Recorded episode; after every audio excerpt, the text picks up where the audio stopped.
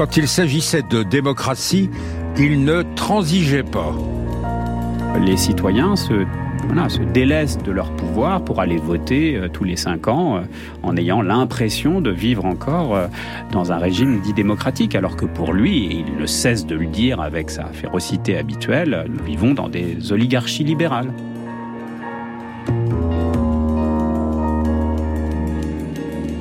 Prénom? Cornelius. On dit parfois Corneille.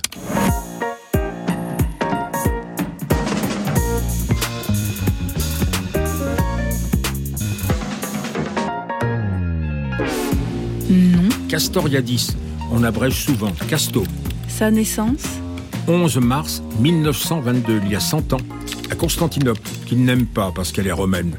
Son cœur est en Grèce, où il s'est formé à l'université, et aussi par la résistance pendant l'occupation allemande. Son parcours professionnel Bah, il n'appartient qu'à lui, tour à tour ou en même temps, haut fonctionnaire à l'OCDE, psychanalyste, directeur d'études à l'école des hautes études en sciences sociales. Il aimait bien se tenir à des carrefours de discipline d'où il creusait, creusait des galeries. Quelle était sa position politique? Révolutionnaire, ni élite entretenue, ni expert, ni bureaucratie. Il prônait une démocratie radicale dont il trouvait les germes à Athènes. Ses écrits Longtemps dispersés dans des revues comme Socialisme ou Barbarie, ses écrits politiques ont fait l'objet de beaux volumes aux éditions du Cendre. Les titres les plus réputés Les carrefours du labyrinthe, L'institution imaginaire de la société, Ce qui fait la Grèce et, en 1980, Devant la guerre. et sa mort À Paris, le 26 décembre 1997. France Inter. Intelligence, service. Jean Lebrun. Sachez, monsieur Lebrun, que tout ce que vous dites est enregistré. Pour commencer, pouvez-vous nous donner des éléments qui expliquent l'ouverture de ce dossier? Ah bah, Cornelius Castoriadis, c'est un compagnon roboratif pendant les campagnes électorales les plus ternes. Imaginez que vous croyez à la démocratie représentative. Il va moquer aussitôt votre crédulité. Ainsi donc, vous admettez que la volonté collective puisse se liquéfier dans les urnes et en ressortir pour consacrer quelques centaines de députés. Bah, autant croire à la liquéfaction du sang de Saint-Janvier à Naples. Pour Castoriadis, les traditions ne sont pas nécessairement bonnes à prendre telles qu'elles sont reçues.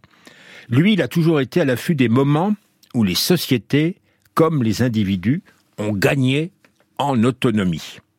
Et à cet égard, il considère que son pays d'origine, la Grèce, a été une extraordinaire inventrice, un ouvroir de politique potentielle. Mais, disait Euripide, rien n'est plus merveilleux, mais rien n'est plus terrible que l'homme. La Grèce qui a su donner au conflit politique une forme institutionnelle, elle a aussi connu les violences brutes de la guerre de Troie. Et d'ailleurs, la guerre a été la première expérience politique du jeune Cornelius, 1941. Les Allemands envahissent son pays. Ici Radio Athènes, encore libre. L'envahisseur entre prudemment. La ville est déserte. Les maisons sont fermées.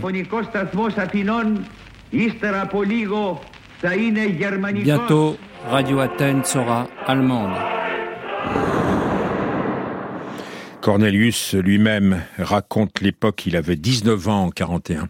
C'est un jeune homme qui a la tête remplie d'idées, de lectures, de projets, qui a pas mal, enfin, un certain nombre d'amis très chers, et d'amis eux aussi, qui se promènent dans cette ville qui à l'époque est adorable, qui est comme une ville italienne du Sud, une ville néoclassique tout à fait, euh, où c'est un plaisir physique de se promener dans les avenues de la ville à midi en été, parce qu'il y a en tout et pour tout cinq voitures, que le ciel est magnifique, le soleil est chaud, etc., l'air sent bon, euh, et qui euh, découvre continuellement de nouveaux auteurs, de nouveaux continents, de nouveaux modes de pensée, de nouvelles musiques, de nouvelles peintures, etc., de nouveaux êtres humains, et euh, pour qui ça reste comme une période y compris pendant la période de l'occupation, peut-être surtout pendant la période de l'occupation, parce que là, euh, là, on voyait ce que les amitiés valaient, n'est-ce pas et, et, comme toujours, dans ces cas, le fait qu'on vit sur le bord d'un danger mortel euh, intensifie énormément tout le vécu. Ce qui pourrait être autrement une, une histoire banale devient quelque chose de très important parce qu'il est, il est vécu autrement. Il est vécu dans ce que Jasper serait appelé une, une grande situation, une situation limite. Bon. Et, et cette période, c'est pour le Castoriadis d'aujourd'hui, peut-être la plus belle période de sa vie. Le jeune Cornelius participe à la résistance. Celle-ci est largement dominée par les communistes, mais lui, il est du côté trotskiste et il vit dans sa chair l'affrontement entre les deux tendances. La droite et les royalistes ne font pas non plus de cadeaux aux communistes et aux trotskistes dès lors que l'URSS a accepté en 1944 que la Grèce revienne aux Occidentaux. C'est un pays plongé dans la guerre civile, qui va durer beaucoup d'années, que Cornelius quitte à la Noël 1945, titulaire d'une bourse pour aller étudier en France. Il embarque sur un vieux rafio néo-zélandais, le Mataora, devenu légendaire pour avoir transporté des juifs en Palestine et nombre d'intellectuels grecs. Parmi eux, ses témoins. On se trouvait dans cet énorme bateau 140 personnes. Euh, le bateau était presque vide. Et il y en avait juste le personnel du bateau euh, qui n'était pas plus nombreux que nous. Mmh. Pour nous, les Grecs, on, qui n'avait pas beaucoup voyagé à l'étranger avant la guerre, parce que les Grecs voyageaient très peu à l'étranger, et on se trouvait dans une ambiance un peu extraordinaire. D'abord, on, on s'est rendu compte à ce moment-là qu'on quittait la Grèce, on ne savait pas ce qui nous attendait à Paris, et on a tous euh, réalisé qu'on allait euh, faire des études, euh, réaliser un programme que jusque-là on ne croyait pas possible. Il s'est créé une espèce de mini-légende autour de ce bateau. Quelque chose qui entre l'épopée et la tartarinade. Comme si c'était le Mayflower, ou comme si c'était le, le bateau ivre, ou je ne sais pas, le vaisseau fantôme. Mais on a pris ce bateau-là parce qu'il n'y en avait pas d'autre. C'est aussi bête que ça. Et il n'y a pas de quoi faire une légende. En ce qui me concerne, je ne suis pas du tout partie avec l'idée de ne plus jamais revenir. Loin de là. Mmh. Je pensais aller faire des études, une thèse, autre chose selon mmh. là, et puis rentrer comme tout le monde, comme tout le monde, comme ça se faisait à l'époque. Je ne pensais jamais que j'allais mener une existence d'étrangère, d'émigrés, ou une existence de française, de femme française. Je crois très peu de nous se doutaient qu'il n'allait plus jamais retourner pour de bon au pays. Lui, Cornelius, installé à Paris définitivement, ne prendra la nationalité française qu'au début des années 1970.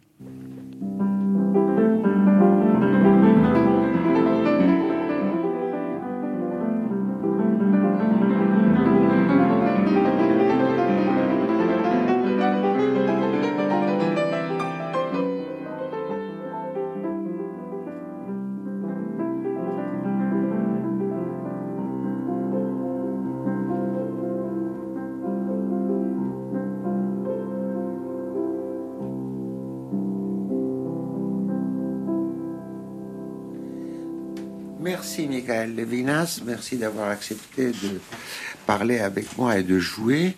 Euh, je vous ai redemandé ce premier prélude parce qu'il est lié à un des quatre ou cinq souvenirs les plus heureux de ma vie. C'est euh, juste après la fin de l'occupation à Athènes, novembre 44, le couvre-feu est levé. Je rentre chez moi de chez des amis qui habitent Colonna qui est à Athènes. Les rues sont désertes c'est les quartiers chics.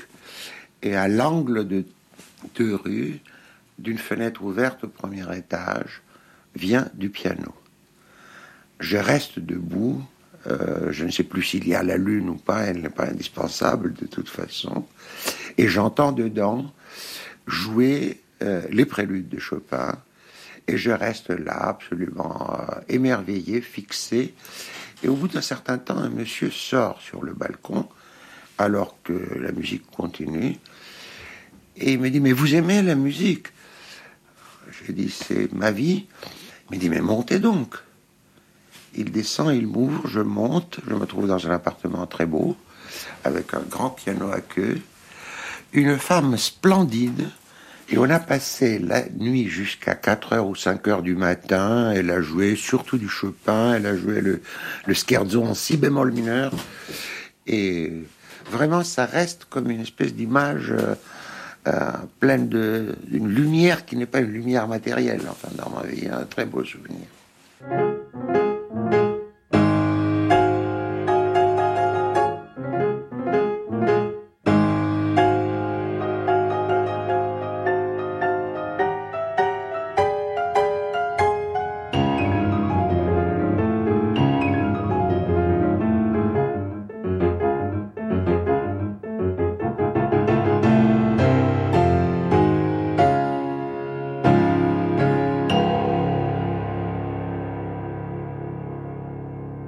De ces moments forts de sa jeunesse, Castoriadis ne gardera-t-il pas l'habitude d'une vie apparemment compartimentée et le goût des expériences intellectuelles larges Monsieur Lebrun Existence compartimentée. Enfin, il n'y a pas vraiment des Castoriadis différents qui auraient changé de pied d'une période à l'autre. Il a toujours continué du même pas ses recherches philosophiques, la recherche de l'amplitude. Simplement, à ses débuts, il ne les publiait pas. Et ce qui apparaissait au grand jour, c'était son travail à l'OCDE, où peu à peu, à partir de 1948, il était devenu un fonctionnaire important dans une grande bureaucratie du camp occidental. Dans tout appareil bureaucratique hiérarchique, y compris bien entendu dans les partis politiques, l'individu qui veut parvenir au sommet doit parcourir les échelons de la pyramide bureaucratique cette montée même va devenir par la force des choses son unique préoccupation. Et elle aura de moins en moins à faire avec sa capacité d'accomplir les tâches qu'il est censé devoir accomplir, et de plus en plus avec sa pure et simple capacité de grimper. On connaît l'aspect tautologique de l'explication darwinienne. Les espèces qui ont survécu sont les espèces les plus aptes. Les plus aptes à quoi? Les plus aptes à survivre les individus qui montent dans un appareil bureaucratique sont les individus les plus capables. De quoi? De monter. Et comment? Moyennant évidemment l'utilisation de tout le jeu intra-bureaucratique des clics et des clans, etc., et la transformation concomitante, aspect tout à fait fondamental, de tous les vrais enjeux en objets de bagarre entre clics et clans. En même temps qu'il se hissait à la tête d'un service de plus de 100 personnes à l'OCDE, Cornelius, tel une vieille taupe, creusait des galeries pour la révolution qu'il souhaitait. Avec un autre philosophe du politique, Claude Lefort, il anime un petit groupe, Socialisme ou Barbarie. Les membres s'en réunissent semi-clandestinement, généralement dans des cafés, ils éditent une petite revue, qu'aujourd'hui les libraires d'occasion s'arrachent, Castoriadis, qui écrit sous pseudonyme, s'y est livré à un démontage en règle de la bureaucratie communiste. Nicolas Poirier, auteur d'une thèse sur Castoriadis, lui vient du monde libertaire. Donc à l'époque, euh, Castoriadis, enfin, et l'ensemble du groupe partagent une même compréhension du phénomène euh, bureaucratique, euh, séparé en deux en quelque sorte. D'un côté, il y a le capitalisme bureaucratique total, ou totalitaire, représenté par le bloc de l'Est et l'URSS, et de l'autre, le capitalisme bureaucratique fragmenté, fragmentaire, l'Occident, voilà. Et il fallait lutter contre ces deux formes de capitalisme afin de penser une société autogérée, voilà, libérée du principe de la domination. Alors, c'est quoi l'URSS dans, dans cette perspective? C'est une bureaucratie d'État?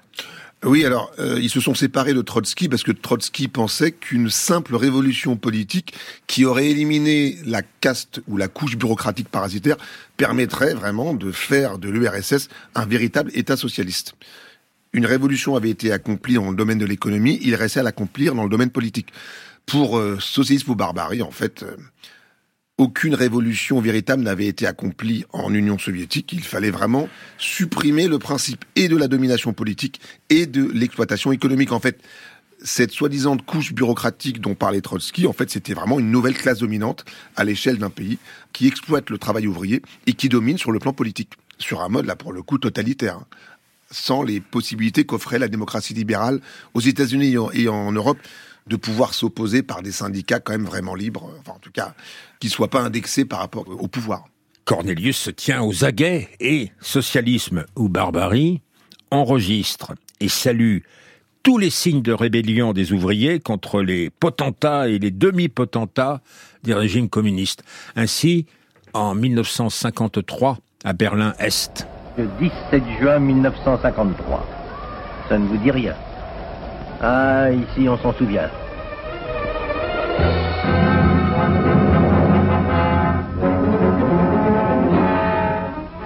En pleine démocratie populaire, les ouvriers de l'Est protestaient contre la famine et l'augmentation des heures de travail dans leur secteur.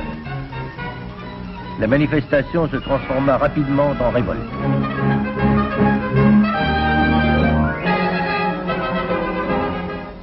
Mais soudain, la foule s'enfuit devant les tanks russes.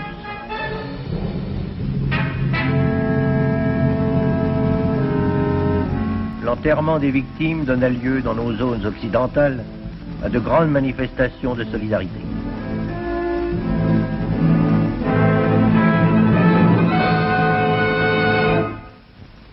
C'était impressionnant, ces arrêts de travail d'une minute dans toutes les usines, sur tous les chantiers. Peu après, en 1956, la révolution hongroise sera écrasée par les tanks russes. Socialisme ou barbarie, observe, critique, en France, la tutelle du Parti communiste sur la vie des idées se trouve peu à peu desserrée et les positions du groupe sont mieux comprises. Le combat contre la guerre d'Algérie le rapproche de ses homologues de la gauche intellectuelle. Mais en même temps, les dissidences le minent et il va se dissoudre peu avant le mouvement de mai 68 que Castoriadis suit avec passion. Les étoiles, dorénavant éteintes de socialisme ou barbarie, n'ont pas fini de briller. Daniel Cohn-Bendit dit ici la lecture commune de la revue qu'il fit avec son frère, Gabriel. Il faut quand même dire que eux, c'est-à-dire les trois, euh, Castoriadis, Morin et Lefort, ont écrit un livre qui s'appelle La Brèche. Ils l'ont publié euh, trois semaines après la fin, quoi, non hein Et c'est vraisemblablement toujours euh, l'analyse qui tient le mieux la route depuis. Sur les événements de 68. Socialisme ou barbarie, tous ces gens ont évité que je fasse toutes ces erreurs qu'ils ont fait. Moi, je suis jamais parti passer ni par les partis communistes, ni par les trotskistes, ni j'ai pas eu besoin. Puisqu'en lisant Socialisme ou barbarie et des revues comme ça, ça m'a évité tout ça. Donc, en fin de moi, compte, ça m'a raccourci l'histoire. Ouais. Ça veut dire qu'il y a quand même une paternité intellectuelle là qui t'a aidé ah, à. moi, je l'ai toujours dit. Je l'ai toujours, j'ai toujours dit et écrit, c'est évident. Moi, j'ai là où j'ai commencé, je dis pas c'est là où ils ont terminé, mais c'était effectivement en fonction d'une évolution intellectuelle et de débats intellectuels qu'ils ont mené eux. Ouais. Eux, c'est-à-dire la génération de, Cornelius avec les amis de plus, socialisme. Plus la génération de mon frère, qui aurait pu être son fils aussi, mais qui a 9 ans de plus que moi. Ouais. Et alors, qu'est-ce que ça te fait de rencontrer euh, une autre génération révolutionnaire en, la personne de Cornelius? Ah, Lui, il est toujours révolutionnaire. Moi, non. C'est ça la ah. La pensée de Castoriadis s'intègre bien dans l'esprit de Mai. Pour lui, l'essence de l'homme est auto-création. Comment faire advenir un sujet autonome dans une société autonome? Ensuite, dans les années 1970, les héritiers de Mai sont nombreux à rejoindre le combat des dissidents des pays de l'Est. En même temps que les partis de gauche organisent leur union pour accéder enfin à l'Élysée, le mouvement anti-totalitaire creuse sa différence. Décembre 81, François Mitterrand est déjà parvenu au pouvoir quand le général Jaruzelski, l'instrument de Moscou, impose à la Pologne l'état de siège. Le ministre socialiste français des Affaires étrangères explique que, naturellement, nous ne ferons rien. Castoriadis proteste haut et fort. Peu auparavant, il a publié Devant la guerre. Il a toujours pensé à l'ombre de la guerre. En 80-81, elle lui paraît possible. Brejnev a déjà envahi l'Afghanistan. Castoriadis estime que les moyens militaires de Moscou n'ont jamais été aussi grands. Le nouveau président américain Reagan veut contraindre Brejnev à accélérer ses dépenses militaires jusqu'à ce qu'il ne puisse plus les assumer. Le moment est hautement dangereux. Olivier Fressard, un des disciples de Castoriadis, un des animateurs de l'association, qui porte son nom. Une société qui a investi essentiellement l'armée, sa modernisation, au détriment du développement de la société civile, de son économie. Hein. On vit quand même difficilement, pauvrement, chichement euh, en, Russie, euh, toujours aujourd'hui. Euh, c'est une société qui est tournée vers l'expansion à l'extérieur, vers la domination, peut-être pas mondiale, mais la domination déjà des États qui sont le plus proches. Donc ça, on le voit à l'œuvre depuis un certain nombre d'années hein, avec Poutine. Et surtout, ce qui est intéressant, c'est qu'il dit quelle est la différence Qu'est-ce que c'est que la, Russie de Brezhnev? Parce que c'est à cette époque-là. Euh, c'est une Russie qui croit plus du tout à l'idéologie communiste qui en, parle encore le discours euh, officiellement, mais qui n'y croit pas du tout. Donc il y a un rapport cynique. La seule chose à laquelle elle croit, dit-il, c'est euh, la force brute. Voilà, et ça, si vous voulez, ça nous parle quand on regarde ce qui se passe avec Poutine il n'a pas vu que l'URSS allait s'effondrer, il a rien prévu, il a fait preuve de cécité. Oui, c'est ça, on lui a reproché une sorte d'exagération. Nicolas Poirier. Alors, il avait introduit le concept de satocratie. Stratocratie. Ouais. C'est-à-dire qu'en fait, dans euh, l'État euh, Union soviétique, c'était l'armée qui avait pris le pouvoir sur le pôle idéologique qui était incarné par le parti traditionnel. Et pour lui, c'était la seule, au fond, la seule idéologie, c'était la force brute pour la force brute. L'impérialisme pour l'impérialisme. D'ailleurs, je pense qu'on peut appliquer très bien ces analyses sur la satocratie russe en 80 à ce qui se passe euh, là avec Poutine et l'Ukraine. Mais effectivement, on lui a reproché un aveuglement et d'exagérer effectivement la force de soviétique sans voir que le système était en train déjà de se décomposer. Enfin, peu de gens ont pu quand même anticiper en les années 80 l'effondrement à terme du l'URSS. Mais lui, pour lui, c'était un système irréformable. Voilà. De fait, c'est vrai que ça n'a pas été réformé même par Gorbatchev. Le système s'est un peu ouvert, il y a eu une transparence, la Perestroika, Glasnost, mais ça s'est quand même effondré euh, au début des années 90. Et aujourd'hui, vous pensez que c'est lisible devant la guerre? Ah oui, oui. À la lumière de l'expérience contemporaine, évidemment, hein, avec 40 ans de décalage, en oubliant un peu Brezhnev, mais je pense qu'effectivement, le, le nationalisme pour le nationalisme et la force brute pour la force brute, oui, c'est, c'est un peu l'unique idéologie euh, du, du système poutinien.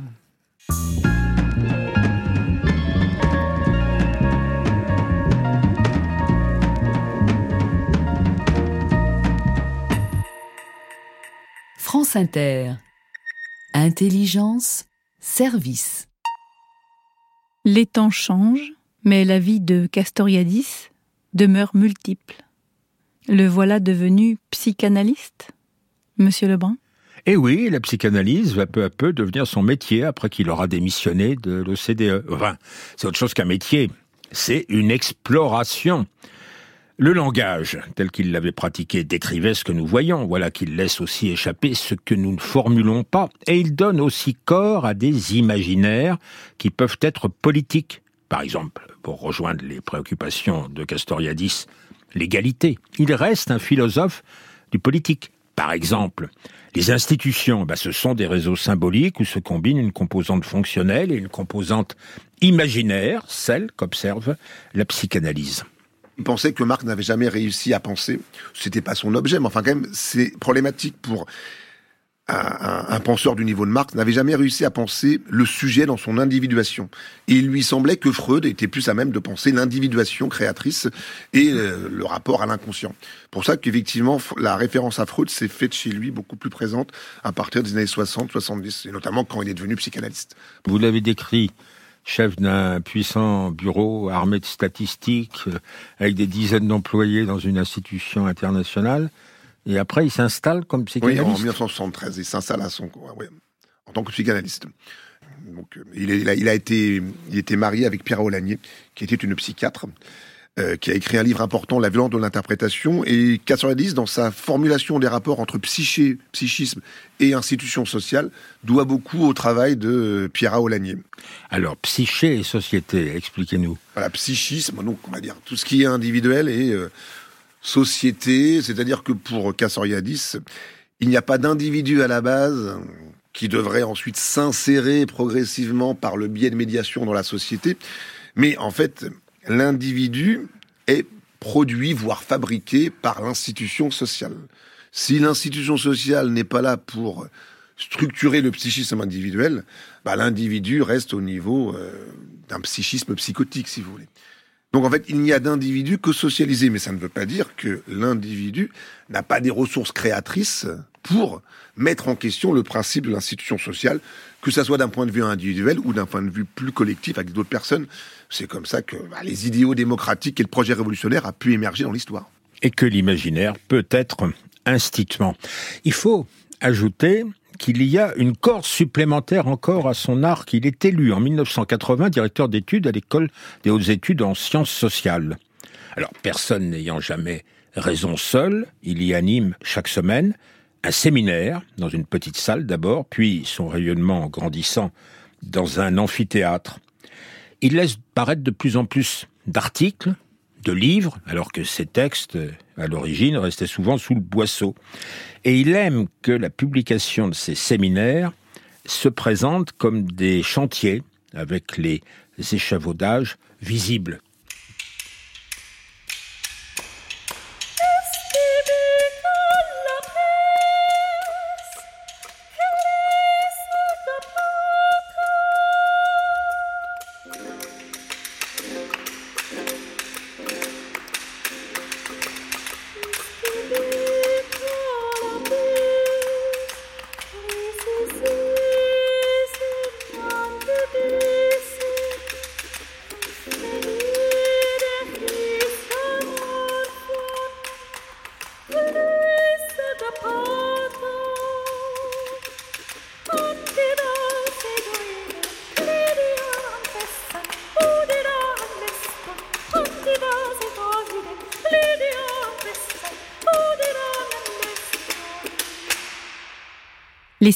De Castoriadis qui connaissent de plus en plus de rayonnement ne sont-ils pas largement consacrés à l'expérience grecque Monsieur Lebrun? Oui, ce qui fait la Grèce, c'est le titre d'un séminaire. La Grèce, c'est pas un modèle sorti tout droit de la statue d'un dieu, c'est un germe qu'il observe à l'état latent dans la Grèce homérique et qui va prendre forme peu à peu jusqu'à aboutir à l'Athènes du 5e siècle avant notre ère. Athènes, pour lui, moment décisif dans l'histoire parce que d'un coup d'épaule, la cité va se dégager de l'institué. L'élément décisif, décisif pour l'histoire grecque, mais aussi pour l'histoire européenne et pour celle de l'humanité en général, ce n'est pas seulement ou surtout la démocratie conçue comme règne de la loi ou comme liberté des citoyens ou comme égalité. Ce qui est décisif, c'est la mise en question de la loi héritée. Nous avons là le premier moment d'une autonomie sociale, en ce sens que la société conteste sa propre institution, et que cette mise en cause de sa propre loi et la transformation de cette loi se font de façon explicite, en fonction d'une activité politique publique, dans et par le logos, la discussion, le conflit des opinions, et pas simplement comme violence aveugle. Voilà l'essentiel. Voilà ce qui nous intéresse par-dessus tout dans le monde grec. La mise en cause de l'institué, et puis les hommes fabriquent les institutions qui vont produire des lois auxquelles ils acceptent d'obéir. Comment délèguent-ils? Qui est-ce qu'on élisait à Athènes? On n'élisait pas les magistrats en général. Les magistrats étaient désignés par tirage au sort par rotation. Tout le monde, Aristote, citoyen, celui qui est capable de gouverner, d'être gouverné. Tout le monde est capable de gouverner, donc on tire au sort. Pourquoi? Parce que la politique, c'est pas une affaire de spécialistes. Il n'y a pas. Et pourquoi c'est pas une affaire de spécialistes? Parce qu'il n'y a pas de science de la politique. Il y a une opinion, la doxa des Grecs. Il n'y a pas d'épistémé.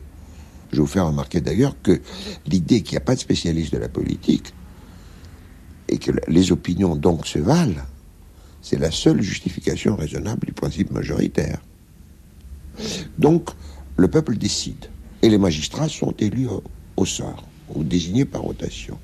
Il y a des activités spécialisées, parce que les Athéniens n'étaient pas fous, ils ont quand même fait des, choses assez considérables, ils ont fait le Parthénon, ils ont gagné des batailles. Dans ces activités spécialisées, la construction des chantiers navals, euh, la construction des temples, la conduite de la guerre, il y a des spécialistes. Donc ceux-là, on les élit. C'est ça l'élection. Parce que l'élection, ça veut dire l'élection des meilleurs. Et sur quoi on se base pour élire le meilleur? Alors, sur quoi on se base? Qui me dira que celui-là est meilleur guerrier que celui-là? Voilà. Alors là, là, mais bien là, bien sûr. Alors là, il y a précisément l'éducation du peuple parce qu'il choisit. On fait une première élection, on se trompe, on constate par exemple que Périclès est un déplorable stratège, mais on le réélit pas, ou même on le révoque. Vous voyez? Bon, mais cette doxa, cette opinion dont on peut postuler qu'elle est également partagée, c'est bien sûr un postulat tout à fait théorique. Pour qu'il devienne un tant soit peu, pour qu'il ait un peu de chair, il faut que vraiment ces doxas soient cultivées. Et comment peut être cultivée une doxa concernant le gouvernement? En gouvernant. Donc la, la, démocratie est aussi, c'est ça l'important, une affaire éducationnelle des citoyens. Et c'est ça qui n'existe pas du tout à l'époque actuelle. Castoriadis lui-même qui répondait, vous avez peut-être deviné sa voix, Daniel Mermet, que ces interrogations concernaient au premier chef, comme Vincent Azoulay, que voici maintenant, c'est un de nos brillants jeunes hellénistes, directeur de la revue euh, Annales. Il n'y a pas seulement la question de la participation, dit Azoulay, il y a aussi celle du contrôle. Les citoyens athéniens, la participation les concernait, mais c'était le contrôle à quoi ils étaient le plus attachés. Ils allaient à la Pnyx, euh, sur, euh, euh, sur la colline où les, Athéniens se réunissaient pour délibérer. Ils y allaient ou ils y allaient pas et que l'absentéisme, qui n'était jamais vu comme un problème, était en réalité tout à fait important. Alors, et pourquoi c'était pas un problème? Parce que les Athéniens avaient toute une série de procédures de contrôle. Et ce qui les intéressait, c'était pas simplement, et là je dirais un peu contrairement à ce que dit euh, Cornelius Castoriadis, ce n'était pas simplement de euh, pouvoir euh, s'exprimer à l'Assemblée, de pouvoir délibérer à l'Assemblée. Ils y allaient de temps en temps, quand justement leurs affaires le permettaient et leur donnaient du temps libre. Mais en revanche, ils étaient maniaquement attachés à l'idée de pouvoir contrôler ceux qui allaient prendre la parole, ceux auxquels ils allaient déléguer une parcelle de pouvoir, les magistrats, Hein, mais toujours de façon collégiale, toujours euh, en euh, les faisant euh, permuter, jamais plus d'un an, hein, toujours souvent à dix, et à la fin finissant souvent au tribunal. Les, pouvoirs sont toujours divisés dans l'esprit athénien tel qu'il le conçoit Oui, les, alors les pouvoirs sont toujours divisés. Alors absolument pas selon la, division du pouvoir euh, législatif, euh, exécutif euh, et judiciaire. C'est pas comme ça que cela se joue, mais en revanche, ils sont divisés. Et c'est vrai que si on cherche à caractériser ce qu'est la démocratie, donc ce pouvoir du peuple, c'est effectivement une lutte permanente contre toute forme de cumul des pouvoirs. Une lutte contre ce qu'on peut appeler la capture, la capture oligarchique. Et cela passe par des formes de division, de rotation, de collégialité et de contrôle. Contrôle euh, formel, c'est-à-dire par des institutions euh, judiciaires, c'est-à-dire que les hommes politiques, bien sûr tout le monde connaît en principe l'ostracisme, donc qui consiste à exiler n'importe quel citoyen euh, parce que on, soupçonne qu'il pourrait aspirer à la tyrannie pendant dix ans,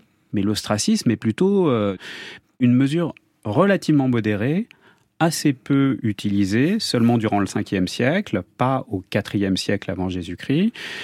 Et euh, au-delà de l'ostracisme, il y avait d'autres procédures comme l'accusation de haute trahison et puis euh, quelque chose sur lequel euh, Castoriadis insiste beaucoup, l'action la, en illégalité, la graphée paranomone, qui était là pour mettre sur le grill, mettre sous tension les hommes politiques, les magistrats, Hein, qui pouvaient être toujours accusés de haute trahison, notamment les stratèges. Quand on, perdait une bataille, bien souvent on finissait devant les tribunaux, et les sanctions, c'était très souvent la mort ou des amendes irremboursables qui vous faisaient perdre votre citoyenneté. Et la graphée paranomone, donc l'action en illégalité, ça touchait les orateurs, c'est-à-dire ceux qui prenaient la parole à l'Assemblée, qui pouvaient ainsi euh, se distinguer en, proposant des, des décrets et des lois qui étaient adoptés par les Athéniens, mais ils restaient responsables de leurs paroles des décrets qui avaient pourtant été votés en général à l'unanimité par les Athéniens, et ils pouvaient être traînés devant les tribunaux a posteriori si la mesure qu'ils avaient proposée s'avérait néfaste pour la cité. Et là aussi, les sanctions sont très lourdes. Et donc, vous avez des, des modalités de contrôle formelles, judiciaires, absolument inédits euh, dans l'histoire. Hein. Et nos, nos propres, euh, euh, quand on parle des hommes politiques persécutés par les juges, ça fait doucement rigoler les, les, les Athéniens du 5e et du 4e siècle. Demetre nicom boncenem teor,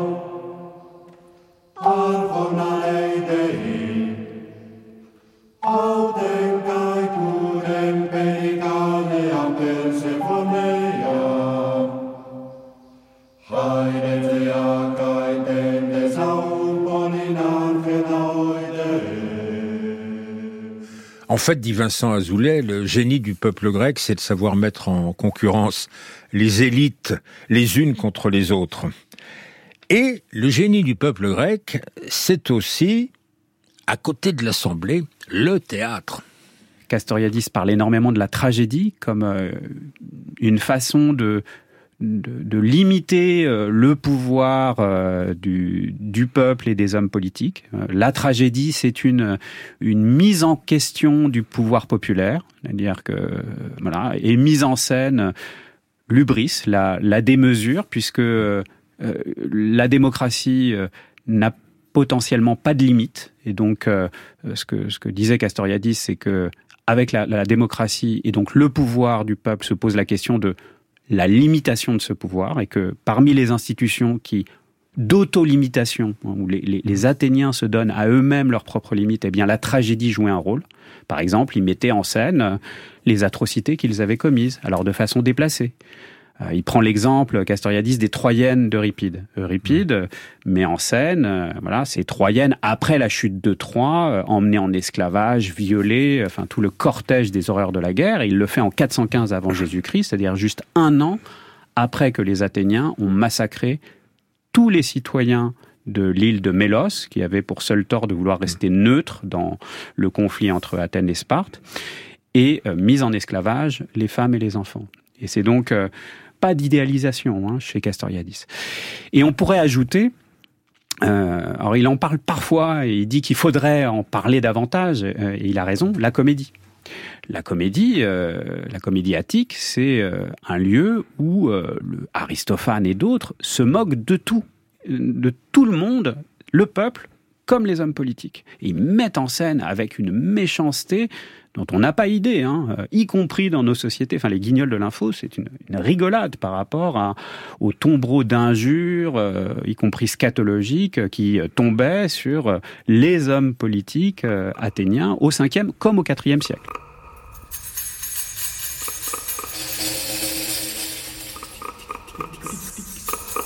Euh, il n'idéalise pas euh, la, la, démocratie, euh, disons, athénienne.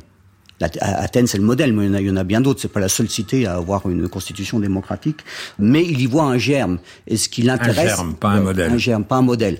Par contraste, si vous voulez, si on veut situer l'originalité de la pensée castoriadis, euh, on a un penseur hein, d'à peu près la même génération, un peu plus âgé, qui euh, euh, qui a tendance à idéaliser, à idéaliser la Grèce ancienne. C'est Anna Arendt.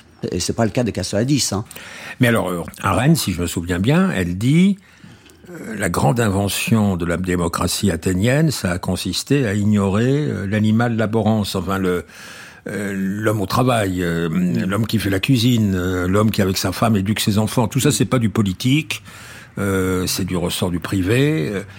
Et le génie d'Athènes, ça a été de réserver la discussion politique aux grandes choses qui s'inscrivent dans la durée. Alors, ça, c'est une euh, signification imaginaire particulière que ne partageait peut-être pas Castoriadis, qui devait quand même s'intéresser à l'inégalité des conditions des, Athéniens, et pas seulement à l'égalité de la participation politique. Tout à fait, vous avez tout à fait raison de pointer euh, cela. Euh, donc pour Anna Arendt, il y a la sphère publique, il y a la sphère sociale, et puis il y a la sphère privée. Pour elle, la démocratie, c'est une affaire de, la sphère publique, simplement. Et la sphère euh, publique, donc la, la, la démocratie en l'occurrence, n'a pas à se mêler euh, de ce qui se passe dans la sphère sociale et dans la sphère privée. Ça n'est pas du tout le point de vue de Castoriadis. Pour Castoriadis, il y a aussi, alors lui, il donne un autre nom. Il y a aussi ces trois sphères. Et ces trois sphères, comment on, pourrait le dire, elles n'ont pas à être, elles sont interdépendantes. Et il y a des intersections mais euh, ce serait quand même curieux que dans une euh, démocratie, on se préoccupe pas des questions économiques, des questions de production, des questions euh, de, de, consommation, euh, etc. Comme si on était citoyen à un certain moment, quand on est venu à pied jusqu'à l'Assemblée et que on ne l'était pas nécessairement chez soi. Parce que ça, c'est une des questions qui sont soulevées aujourd'hui quand on parle de la démocratie athénienne. Chez soi, on a des esclaves.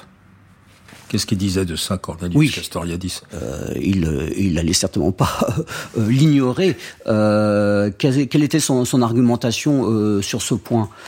Souvent, on évoque ce fait-là pour déconsidérer complètement la question, c'est-à-dire finalement pour ne pas prendre en compte l'expérience démocratique athénienne.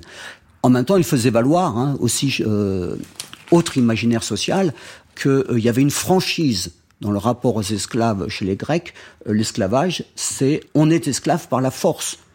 C'était de la force, c'était de la force, c'était reconnu et présenté euh, comme tel. Et il, euh, il fait valoir que la première fois où apparaît un argument qui essaye de naturaliser la chose, naturaliser, c'est-à-dire dire il y a des hommes qui par nature sont esclaves et c'est pour ça qu'ils deviennent esclaves, c'est dans un passage d'Aristote. Mais Aristote vient après la démocratie, après le grand siècle de la démocratie. Et il dit, dans le, corpus grec, on peut lui faire confiance, il, avait une connaissance excellente de, ce corpus, euh, c'est la première fois où ça apparaît. Euh, voilà. Mais avant, il n'y a pas ça. Donc on n'essaie pas de, justifier, si vous voulez, par un discours, euh, dans les temps modernes, on aurait dit raciste, par exemple. Non, il n'y a, a, a pas du tout ça. Il y a, c'est un rapport de force. Voilà. Vous avez été vaincu, nous avons fait prisonnier, et désormais vous êtes esclave. Bon, admettons avec euh, Olivier Fressard que l'esclavage à Athènes n'est pas structurant comme il le serait dans une société raciste. Mais d'autres critiques sont formulées par ceux qui n'acceptent pas le rapprochement entre Athènes et nos sociétés contemporaines.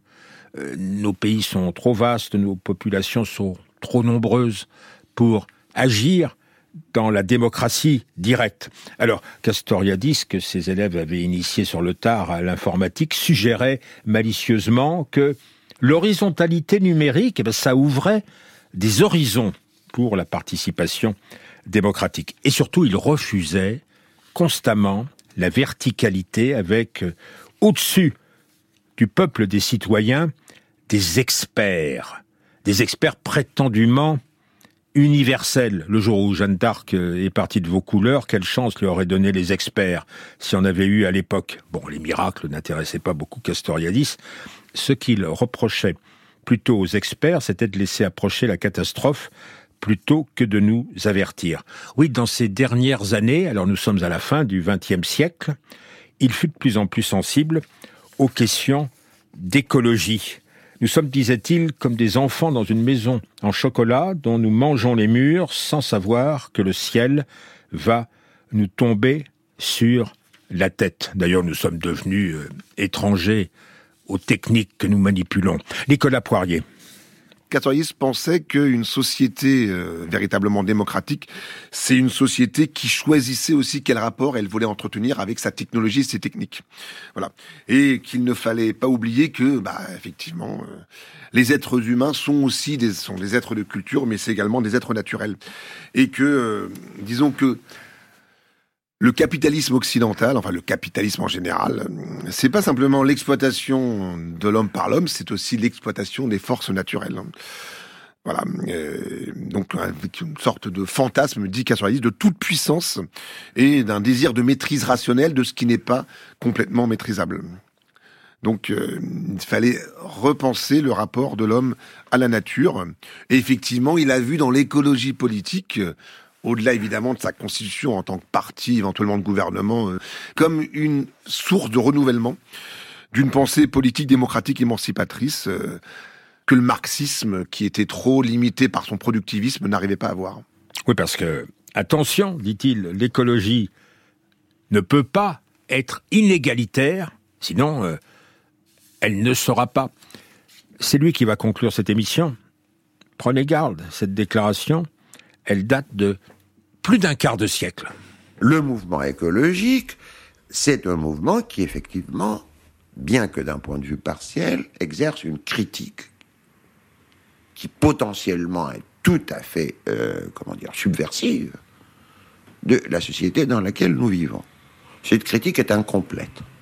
Mais quand même, elle soulève un grand nombre de questions et elle rend conscient les citoyens et les citoyennes d'un certain nombre de problèmes. Et sans doute, elle les rend de plus en plus conscients. De problèmes qui sont, à mon avis, euh, dramatiquement critiques pour l'avenir, c'est-à-dire pour 10 ou 20 ans de distance, enfin. Bon. Alors, pourquoi le mouvement écologique est insuffisant à mon avis? D'abord parce que il ne fait la critique que de euh, un côté de la technique contemporaine. Il fait la critique euh, de cette technique en tant qu'elle produit des biens de consommation et détruit l'environnement. Mais il ne fait pas la critique que, pardonnez-moi, j'ai fait depuis 1956 de la technique contemporaine de notre point de vue c'est-à-dire que cette technique est hostile à celui qui l'utilise, à l'ouvrier, et que ce dont nous avons besoin, c'est une transformation de la technologie, non seulement pour produire des draps qui durent 60 ans, mais nous avons besoin d'une transformation de la technologie qui instaure une certaine liberté des hommes dans leur travail. Hein? On ne peut pas être esclave 8 heures par jour dans son travail et souverain politique tous les dimanches. C'est une absurdité. Alors donc là, le, mouvement écologique reste muet, et il reste aussi muet sur les dimensions politiques de la chose. C'est-à-dire sur le fait qu'il y a besoin d'un changement global de la société si les objectifs que les écologistes poursuivent, même s'ils sont partiels, devaient être réalisés.